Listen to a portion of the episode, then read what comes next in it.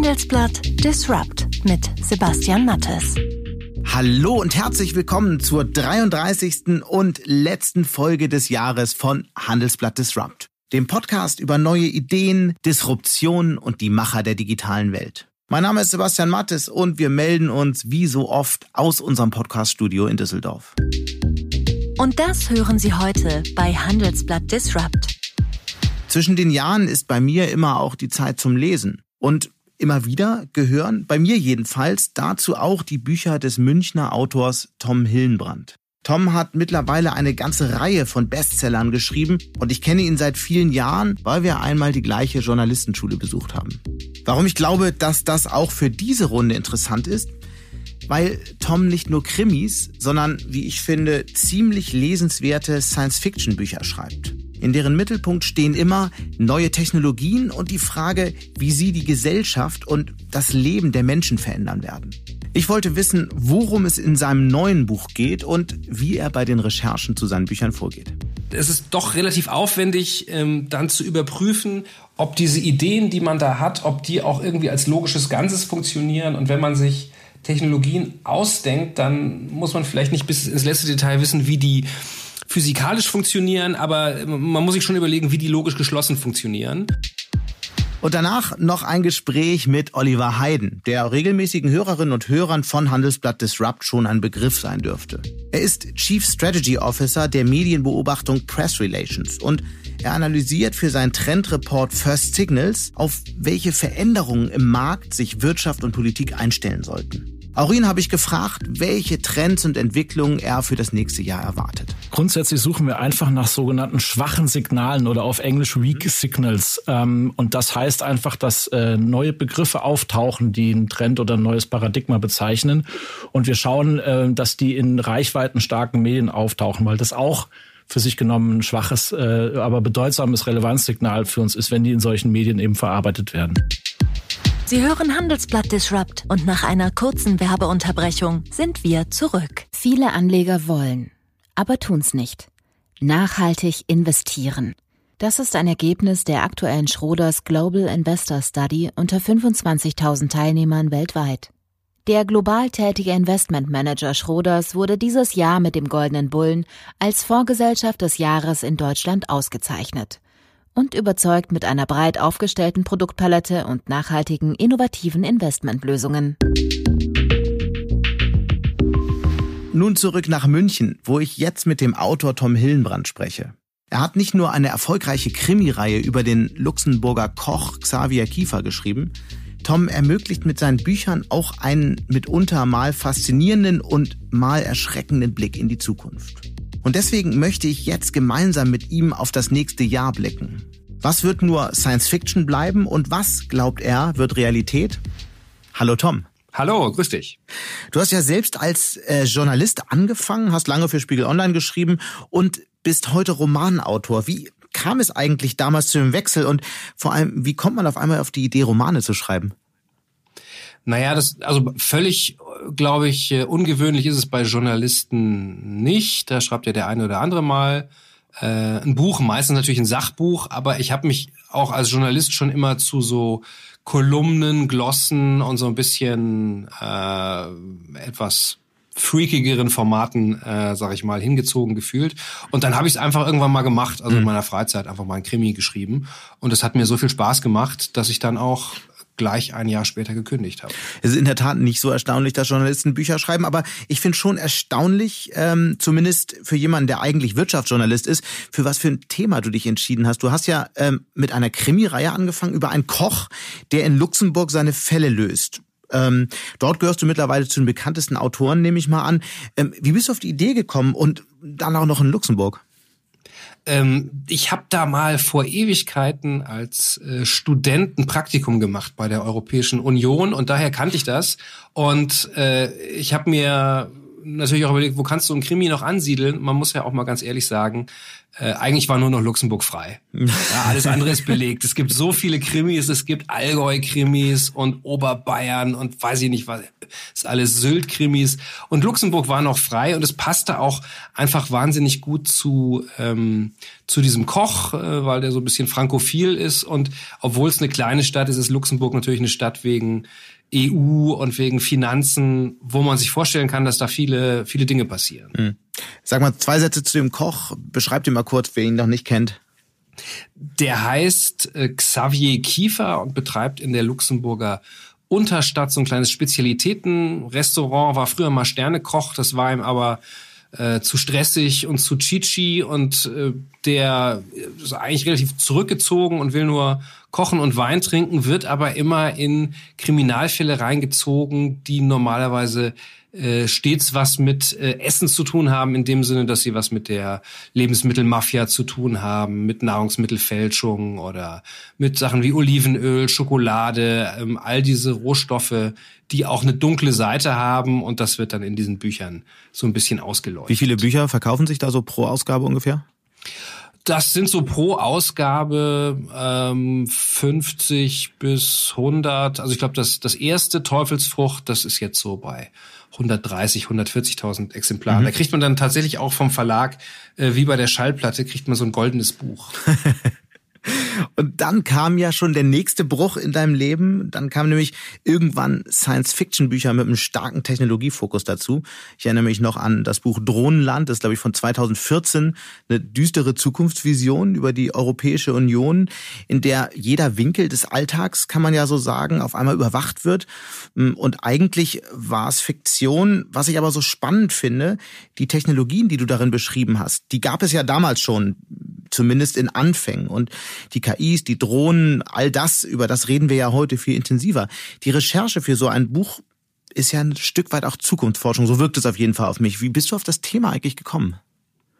Also dieses äh, dieses Überwachungsthema, das hat mich also schon vor Snowden beschäftigt und mich hat also vor allem, weil ich ja früher auch Technologie Journalist war, immer die Frage beschäftigt, diese ganzen Daten, die da angehäuft werden, bei Google, bei Amazon und so weiter, ähm, was könnte man mit denen eigentlich anstellen? Also wenn man jetzt wirklich sozusagen ähm, seine äh, alle Ethik und Moral ähm, äh, an der Garderobe abgibt und wirklich versucht, die äh, extrem zu nutzen. Und ähm, dann kommt man eben auf so ein, ähm, äh, sagen wir mal, Snowden auf Steroide-Szenario, wo die Maschine dann die Leute so ausleuchtet, dass sie auch äh, voraussagen kann, äh, was sie denken oder was sie als nächstes tun werden. Und ähm, das hat mich, also vor, bevor ich das geschrieben habe, eigentlich schon drei, vier Jahre mhm. äh, beschäftigt. Und ähm, es ist nicht so sehr immer nur eine Zukunftsprognose, sondern ähm, im Prinzip äh, ist es schon eine Idee, die nicht in dem Sinne realistisch sein muss. Also es ist ja, dass wir, äh, dass sich die EU jetzt in einen kompletten Orwellschen Überwachungsstaat verwandelt. Die Chance ist wahrscheinlich nicht so groß, aber das Szenario ist so interessant, dass wir halt was über die Gegenwart mhm. äh, daraus lernen können. Gibt es denn einen Teilaspekt, das ist ja nun schon ein paar Jahre zurück, deine Recherche auch für das Buch, gibt es einen Teilbereich, wo du sagst, Mensch, das ist eigentlich ähm, ein Zukunftsthema, über das ich nachgedacht habe, das jetzt aber viel, viel schneller kommt, als ich es damals für möglich gehalten hätte? Also ehrlich gesagt, äh, die ganze, die ganze sozusagen Grundidee des Szenarios, dass äh, von allen unbescholtenen Bürgern alle Daten erhoben werden und ein Computer dann errechnet, wer ist vielleicht ein potenzieller Straftäter, wer ist ein potenzieller Te Terrorist, mhm. ja. Das ist ja China jetzt, ja? ja. Und ich hätte gedacht, als ich das Drohnenland geschrieben habe, ähm, bis wir da hinkommen, das dauert vielleicht noch 30 Jahre. Ja. Aber es hat nur fünf gedauert, ähm, weil die Chinesen das, ähm, äh, es klingt jetzt zu positiv fast, aber mit so einer Zielstrebigkeit verfolgt haben, diesen äh, digitalen Überwachungsstaat aufzubauen. Und das hat mich schon erstaunt, wie schnell das gegangen ist und wie umfassend die das machen. Das finde ich halt an Science Fiction immer so interessant, dass man eigentlich mitunter Dinge liest, die wahnsinnig weit weg scheinen und dann doch die technologische Entwicklung unglaublich schnell ist. Ich würde jetzt gerne mal in dem nächsten Schritt auf dein neues Buch kommen. Das kommt, glaube ich, im Februar raus, richtig? Dein neues, ja, dein neues Buch heißt Cube, spielt in London im Jahr 2091. Und ähm, im Zentrum steht eine wild gewordene KI. Fangen wir ganz einfach an. Was ist da los in London? Äh, ja, da gab es ähm, äh, nicht in London, aber ähm, in diesem äh, Universum, wo das spielt, wo auch schon ein Vorgängerbuch spielt, das hieß Hologrammatica.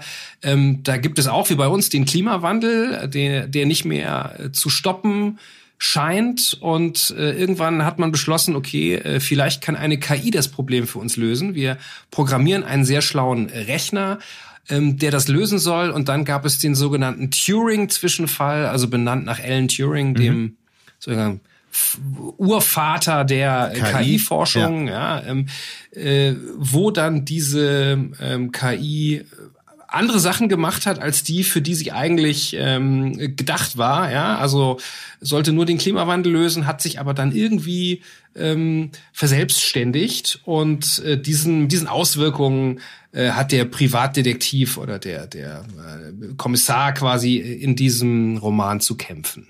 Natürlich ähm, ist das ein bisschen ein ungleiches Spiel. Äh, ein menschlicher Ermittler gegen eine Superintelligenz, das äh, kann nicht ausgehen wie ein normaler Krimi, sage ich mal.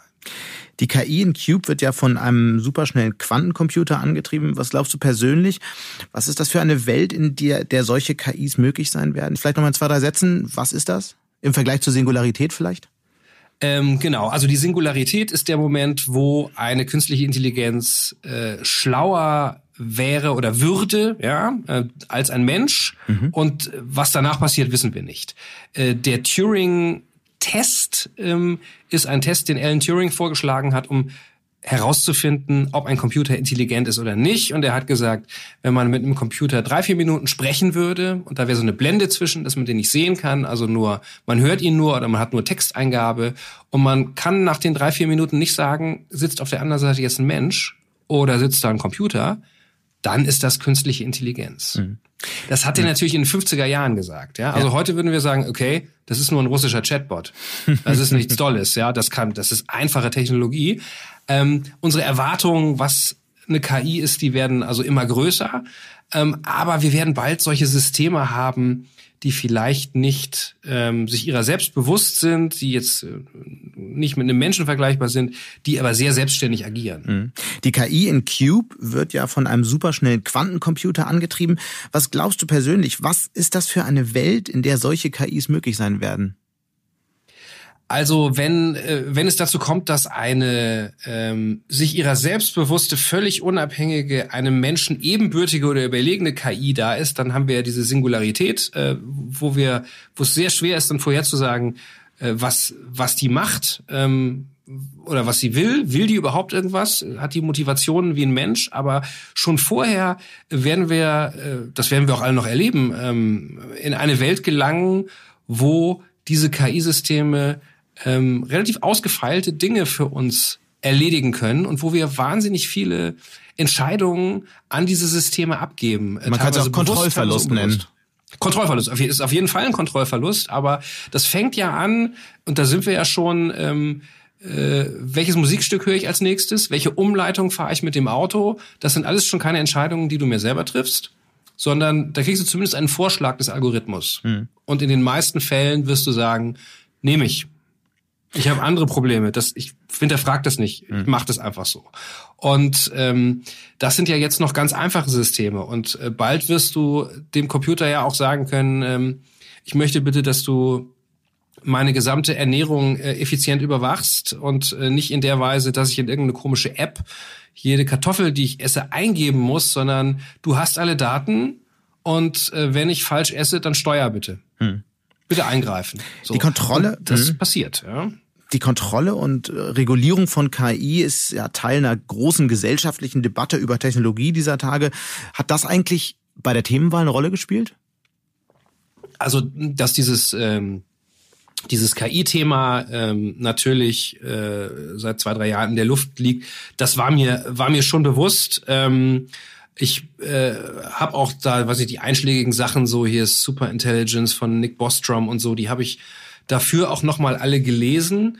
Ähm, aber mich interessiert, äh, also mich hat weniger der technische Teil interessiert, den muss man natürlich ein bisschen durchdringen, um drüber zu schreiben, aber mich interessiert jetzt eher, sagen wir mal, die, die ethische und moralische äh, Komponente des Ganzen, weil ich glaube, die, das ist ja auch die menschliche Komponente mhm. und ähm, die wird meiner Meinung nach äh, von den meisten Leuten, die an diesen KIs arbeiten, ein bisschen unterschätzt. Was heißt das?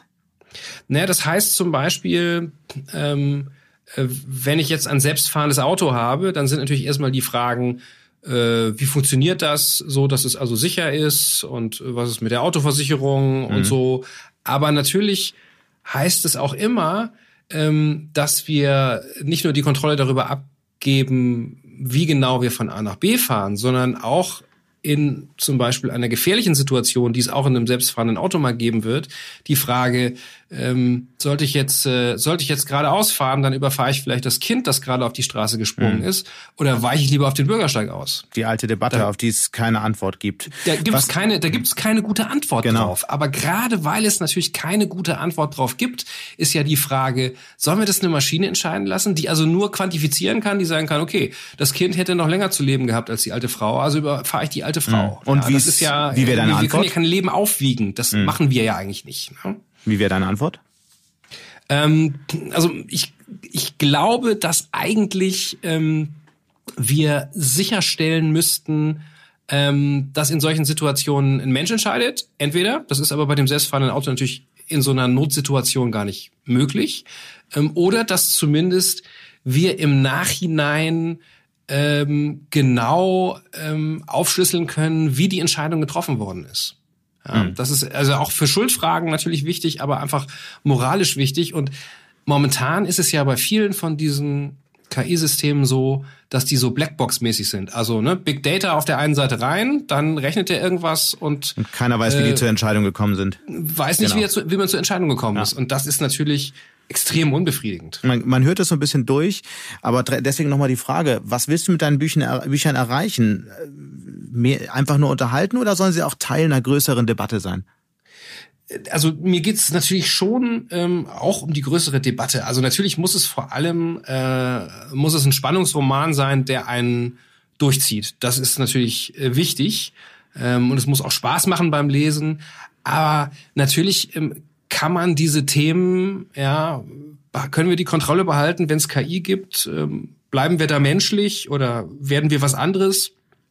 Die kann man über äh, diese Bücher und über Science-Fiction-Literatur natürlich sehr gut führen. Mhm.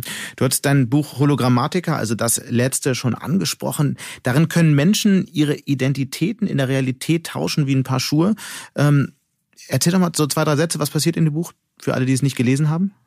Ähm, das, äh, das Buch ist äh, eine ja auch seltsame Welt, spielt so in den 2080er Jahren ähm, in, in der gleichen Welt wie das Cube. Ähm, und der Titel Hologrammatika deutet auch schon an, dass es da irgendwie um Hologramme geht.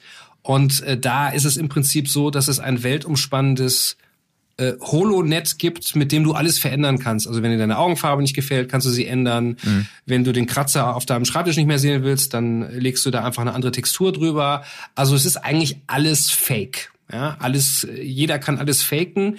Äh, dadurch weiß man auch nicht mehr genau, wer sein Gegenüber ist. Und das ist äh, in gewisser Weise eine sehr oberflächliche Welt. Ist auch wieder natürlich so ein bisschen, äh, ist ja immer ein Kommentar auf die Gegenwart. Und es ist sozusagen unsere, ähm, die Instagram-Welt so ein bisschen auf die Spitze getrieben. Ja, da ist ja auch nix echt und alles ist mit Filtern nachbearbeitet. Und äh, wahrscheinlich werden wir auch da schon vielleicht nicht in der Weise, aber in ein paar Jahren hinkommen, ähm, dass sehr viel mehr Fake ist als heute. Und welche Technologien liegen dem dann zugrunde? Ähm, das äh, ist das Wunderbare. Ähm, das sage ich nicht. ähm, also man kann sich natürlich ungefähr vorstellen, wie sich jetzt zum Beispiel holographische Technologie weiterentwickelt mhm. und es gibt äh, Ideen für Projektoren, die dann per Laser das Bild einfach direkt auf deine Netzhaut projizieren, ja. so dass du keinen Unterschied mehr siehst. Aber ich lasse das ähm, in der Regel bewusst offen, weil es mir, wie gesagt, es geht mir nicht um die Technologie per se, sondern um, wie sich Menschen dann unter den Bedingungen so einer Technologie oder so einer Welt verhalten ähm, und was die moralischen, ethischen Implikationen sind äh, oder auch die Implikationen für so einen Kriminalroman eben, wie kann denn die Detektivstory überhaupt noch funktionieren? Ähm, die, wie genau die Technologie funktioniert, also da mache ich es quasi äh, wie die Leute von, von Star Trek schon vor Jahren Ähm, es wird nicht erklärt, wie man in den Hyperraum kommt, aber es geht. Aber wie ich ja auch aus äh, Gesprächen mit dir schon weiß, den, äh, den Büchern liegen ähm, verhältnismäßig aufwendige Vorbereitungen zugrunde. Vielleicht erzähl doch mal so ein bisschen, wie ein, Auto, ein Alltag von einem Autor wie dir aussieht. Du sitzt ja nicht nur am Schreibtisch und wartest darauf, dass dir die Dinge zufliegen, oder? Nee, also der, also wenn ich jetzt gerade an einem Schreibprojekt, also schon in der Schreibphase bin, dann ist der Modus operandi tatsächlich ganz langweilig. Morgens ins Büro gehen, Kaffee machen, tippen. Ja, das ist, dann gibt's einfach ein Zeilenziel pro Tag. Ähm, ein Zeilenziel? Ich dann, Und zwar? Ja, ja, oder eine Ansch also 10.000 Anschläge ähm, okay. müssen, müssen sein. Ich habe auch in meinem Büro, ähm, habe ich grünen Tee, ich habe gar keinen Kaffee in Wahrheit. Also ich brühe mir grünen Tee eher auf. Ähm, und ich habe da nichts zu essen. Das heißt, bevor ich die 10.000 Zeilen nicht geschrieben habe, ähm, darf ich auch nicht rausgehen. Also es ist verhungern oder die Seiten füllen. Ja, das sind die Optionen. Das heißt, bis frühen Nachmittag ähm, müssen die aber geschrieben sein, weil sonst wird es irgendwann ja, sonst, eng. Sonst, sonst wird man so langsam so ein bisschen äh, äh, wird einem blömerant, wie man so schön sagt. Ja, und dann, äh, dann geht's nicht mehr. aber dem voraus geht natürlich eine Recherche, also in, die, in dem Fall jetzt zum Beispiel sowas wie Hologrammatika, gucke ich mir natürlich alle äh, Technologien an, die es dazu jetzt gibt ähm, und wie die funktionieren. Oder fahr äh, hier in München zu Microsoft ins Entwicklungszentrum und probiere mal deren HoloLens-Brille aus. Also das mache ich alles. Ähm, und dann entwerfe ich so ein bisschen meine Welt. Das passiert teilweise schon äh, vor dem ähm, schreiben, teilweise noch ein bisschen währenddessen. Mhm. Äh, denn es ist doch relativ aufwendig, ähm, dann zu überprüfen, ob diese Ideen, die man da hat, ob die auch irgendwie als logisches Ganzes funktionieren. Und wenn man sich Technologien ausdenkt, dann muss man vielleicht nicht bis ins letzte Detail wissen, wie die physikalisch funktionieren, aber man muss sich schon überlegen, wie die logisch geschlossen funktionieren. Und dafür schreibe ich mir dann so kleine Treatments ähm, und habe dann einen digitalen Zettelkasten, wo das alles drin ist. Und wie lange arbeitet man an so einem Buch wie Cube? Ähm, daran, dass, also es besteht im Prinzip aus drei Phasen, also einmal so einer Recherche- und Einlesephase und wo man schon so ein paar Skizzen macht, das dauert vielleicht drei Monate. Dann bei so einem 500-Seiten-Buch vielleicht ungefähr dreieinhalb Monate Schreibarbeit, dass man das erstmal runterschreibt. Und danach kommt der, ähm, der unerfreulichste Teil, dann muss man nämlich diese halbgare Grütze noch äh, sechs, sieben Mal durcharbeiten, weil natürlich da viele logische Brüche drin sind, weil Sachen nicht so schön geschrieben sind, wie man das vielleicht äh, in Wahrheit könnte. Wahrscheinlich, weil ich zu hungrig war oder so. ja, und äh, das heißt, das muss man dann immer wieder durchkämmen ähm, und zum Schluss sagt man sich, ich will es jetzt eigentlich nur noch in den Ofen werfen. Ja? Ich kann es nicht mehr sehen. Und dann ist wenn man, wenn der Punkt erreicht ist, dann ist es meistens ganz passabel. Mhm.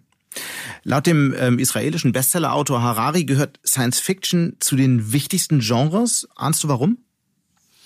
Ja, ich denke, denke schon, dass ähm, äh, Science Fiction da häufig immer noch so ein bisschen verkannt ist in der Weise, dass die Leute immer nur an Laserblaster und Raumschiffe denken, aber ähm, Science Fiction ist ja immer ein Kommentar der Gegenwart aus der Zukunft heraus und es ist eigentlich immer ähm, ist keine zukünftige Literatur, sondern ist zeitgenössische Literatur. Und äh, der, der britische Science-Fiction-Autor J.G. Ballard hat mal gesagt, was ihn am meisten nervt, ist, dass Science-Fiction Science-Fiction heißt, weil das Science schreckt, schreckt einfach wahnsinnig viele Leute ab, die denken, sie kriegen da irgendwie so einen Wissenschaftsbericht.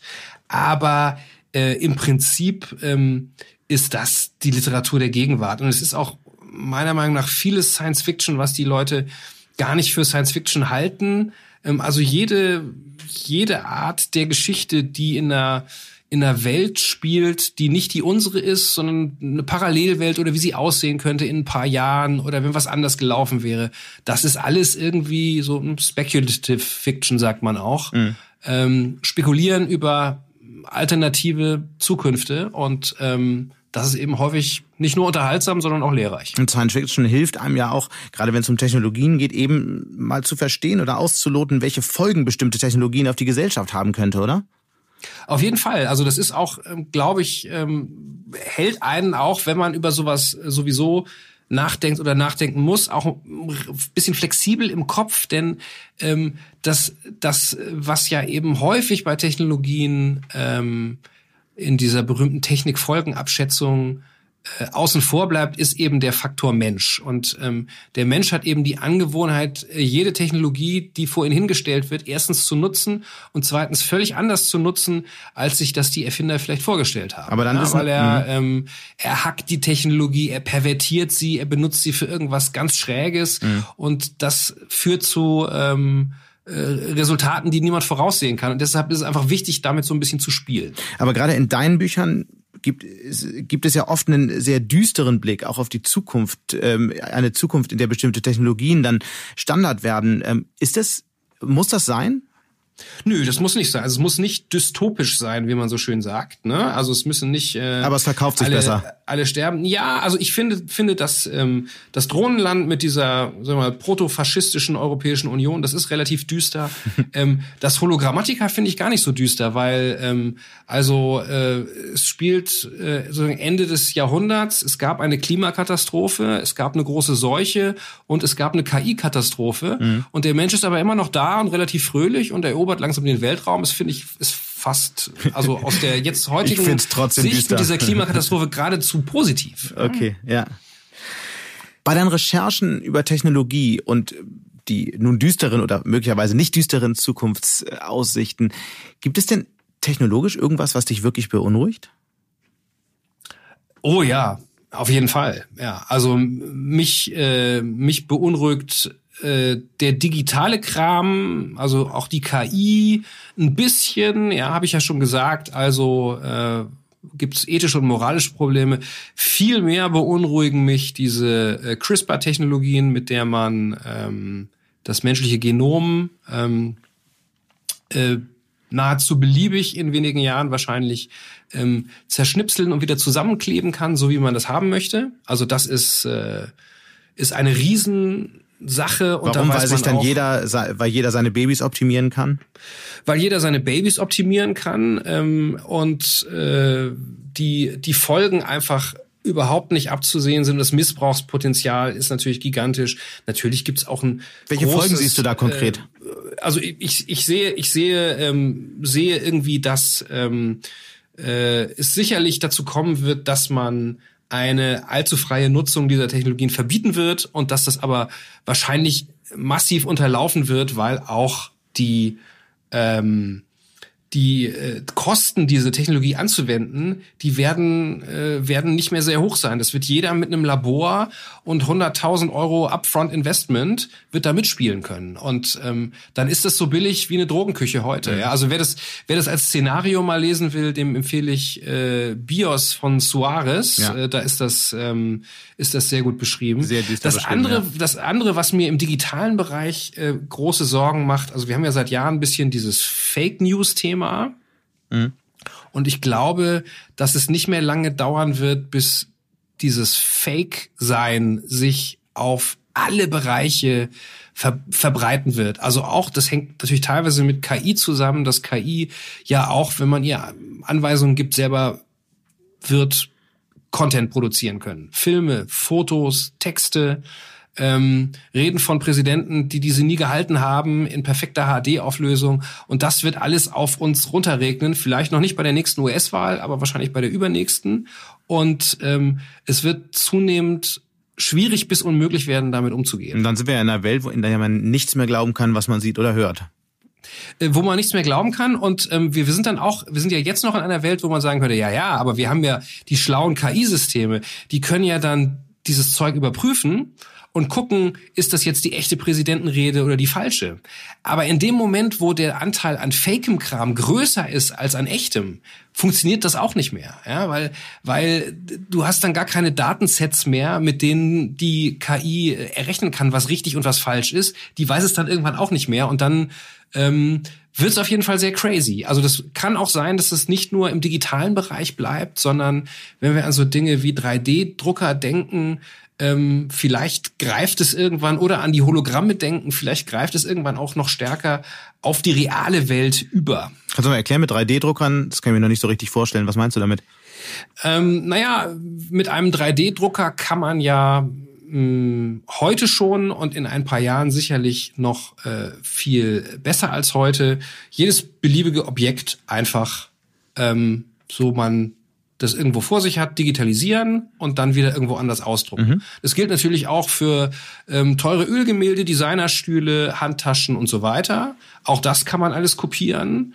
Ähm, und äh, wenn man das kombiniert, dann eben auch noch mit solchen Hologrammtechnologien, dass man also vielleicht Sachen ein bisschen schöner aussehen lassen kann, ein bisschen perfekter als sie sind, dann ist einfach vorstellbar, dass wir ständig im Alltag äh, digital wie analog mit Dingen konfrontiert werden, wo wir uns sagen, ist das das Echte oder ist das das Falsche? Mhm. Und ist es wichtig oder ist es egal? Ja, ähm, das, das wird uns noch jahrelang beschäftigen und ich glaube, es ist auch ganz schwer, das einzufangen. Vielleicht wollen wir es auch gar nicht. Vielleicht wollen wir auch alle Fake sein. Klingt schon Auf Instagram sieht so aus, als ob wir Bock drauf haben.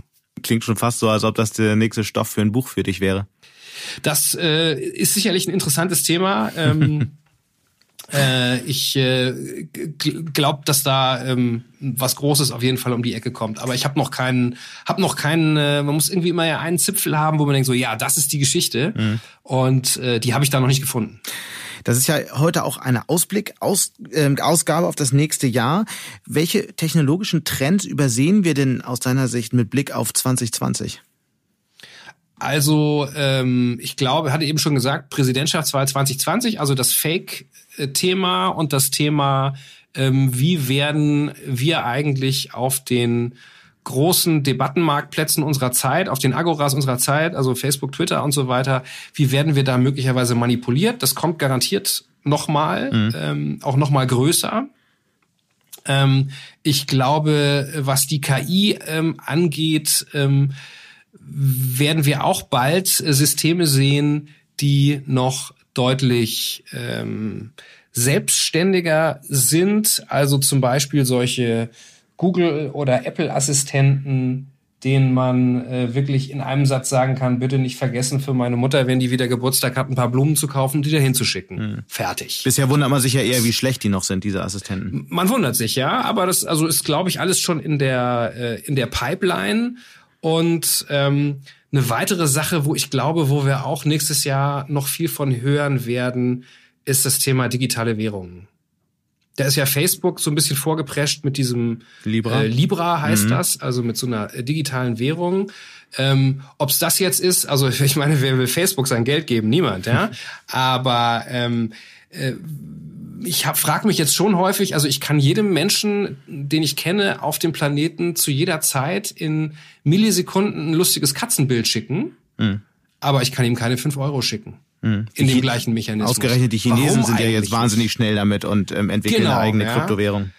Und ich habe den Eindruck, dass erstens sind die Chinesen schnell und zweitens sind wollten die von Facebook ähm, äh, sich an die Spitze der Bewegung setzen, was ja äh, krass gescheitert ist, wo ihnen auch ihre ganzen Kooperationspartner jetzt weglaufen. Aber ich glaube, dass das auf die Banken und auf die restlichen Zentralbanken schon einen Eindruck gemacht hat und dass das auch äh, einen Druck auf die ausübt, da jetzt ähm, zügig mal irgendwas zu machen. Jetzt weiß ich nicht, ob bei einer Zentralbank zügig heißt sechs Monate oder sechs Jahre. Aber äh, da passiert bestimmt noch einiges. Mhm. Und ähm, technologisch, was wäre denn noch so ein Feld, in dem du dir vorstellen könntest, dein nächstes Buch zu schreiben?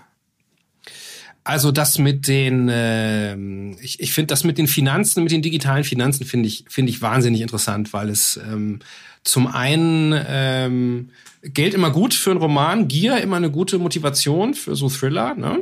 Und ähm, nicht nur dieser ähm, Digitalgeld Libra Sache wegen, sondern äh, ich habe gerade heute auch gehört, dass ähm, das FBI äh, jemand auf seine Most Wanted Liste gesetzt hat, so einen jungen Russen, der ist Bankräuber, aber digitaler Bankräuber und der soll also eine Viertelmilliarde abgeräumt haben. Mhm. Ähm, also das ist einfach ein, äh, da passiert wahnsinnig viel in diesem was man so auch Fintech nennt oder ne, digitales Geldbereich, ähm, auch im sozusagen in der Unterwelt oder in der organisierten Kriminalität, da könnte man, glaube ich, sehr gut mitspielen als Krimi-Autor. Wie werden denn so digitale äh, Währungen die Welt verändern?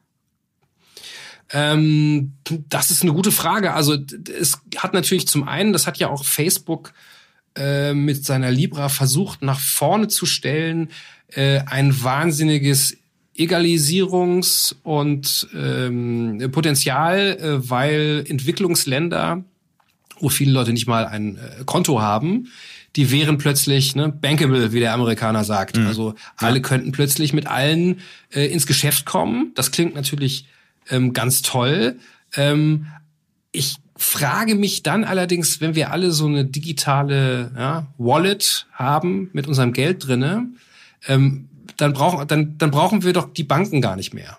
Mhm. Also ich habe den Eindruck, dass das äh, ähm, dass die Frage, äh, ob wir dann überhaupt noch die Banken als Intermediär zwischen uns und der Zentralbank brauchen, wenn das alles so wunderbar digital funktioniert, die ist noch ungeklärt mhm. oder das sieht für die Banken nicht sehr gut aus. Ähm, ansonsten hat es natürlich aber auch wieder diesen ähm, extrem sinistren äh, Aspekt, dass es ja ähm, einen Grund gibt, dass das also das organisierte nicht nur das organisierte Verbrechen gerne ähm, Bargeld und Bitcoin verwendet, die sind nämlich anonym. Ja? Und in dem Moment, wo das alles über so eine digitale Währung geht, äh, vermute ich, dass es auch da zumindest eine Vorratsdatenspeicherung gibt mhm. äh, und dann sehr genau nachvollziehbar ist auf einer weiteren Ebene, was wir alles machen möglicherweise auch ein wahnsinniges, eine wahnsinnige Mächteverschiebung weg von Banken natürlich, möglicherweise ein Stück weit weg von Notenbanken, weg von staatlichen Institutionen, wenn es halt ähm, alternative Währungen gibt. Und das ist ja auch kein Wunder, dass sich deswegen gerade staatliche Institutionen wahnsinnig wehren gegen diese Entwicklung.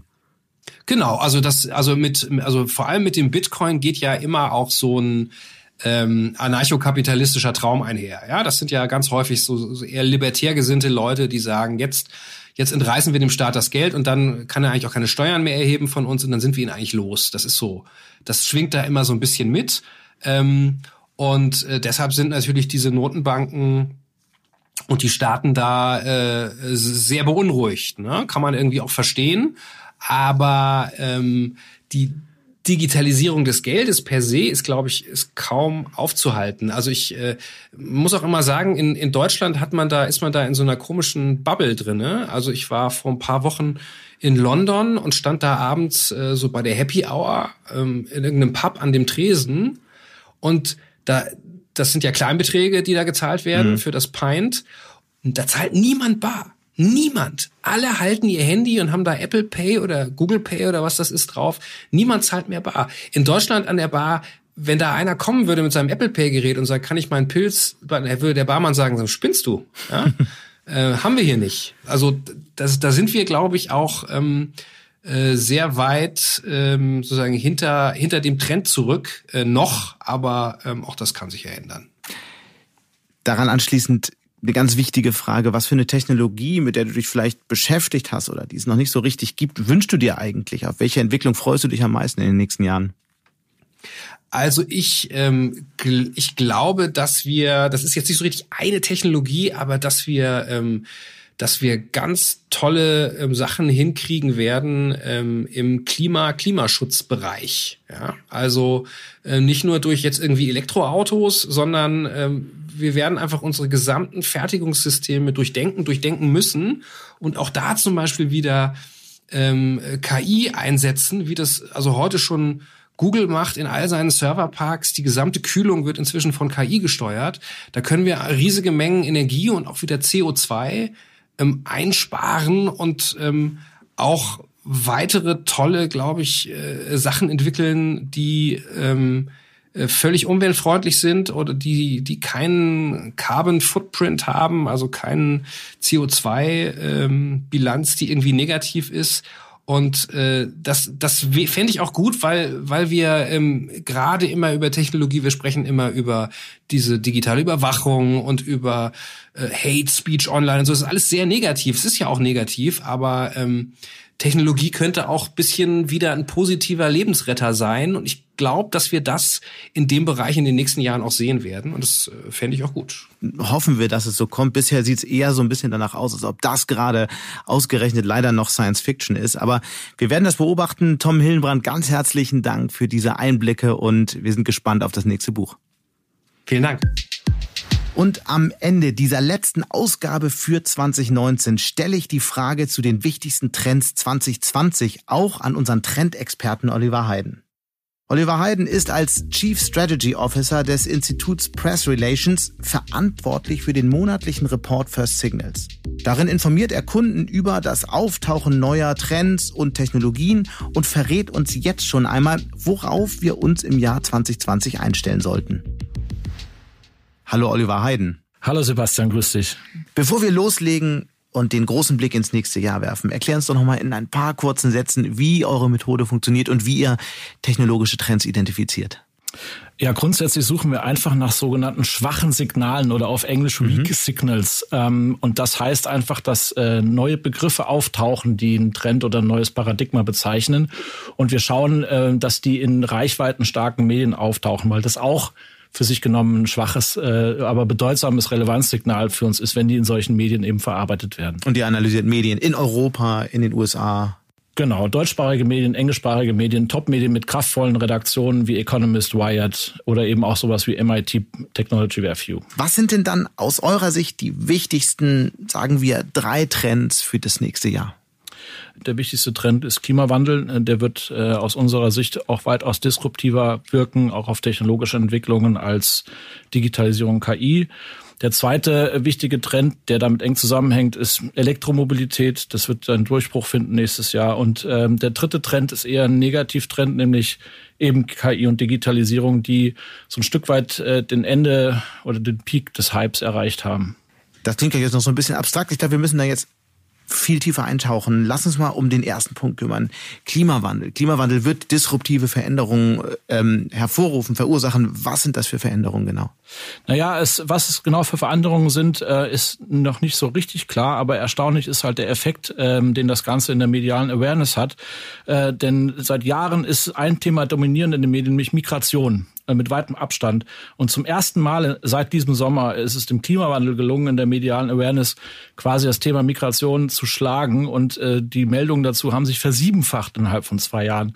Und was noch viel spannender ist, ähm, alle Medienartikel, die von Klimakatastrophe oder von Klimakrise sprechen, also wesentlich zugespitzter das Ganze ähm, benennen, die haben sich verfünfzehnfacht äh, seit Jahresanfang. Und meine Prognose ist, dass äh, wer am Ende des Jahres 2020 noch vom Klimawandel spricht, der muss sich wahrscheinlich Kritik anhören, dass er einen Euphemismus ähm, besetzt. Und ich glaube, dass es für technologische Fragestellungen, für Unternehmensstrategien und auch für die Unternehmenskommunikation einen großen Unterschied macht, ob vom Klimawandel gesprochen wird oder von der Klimakrise.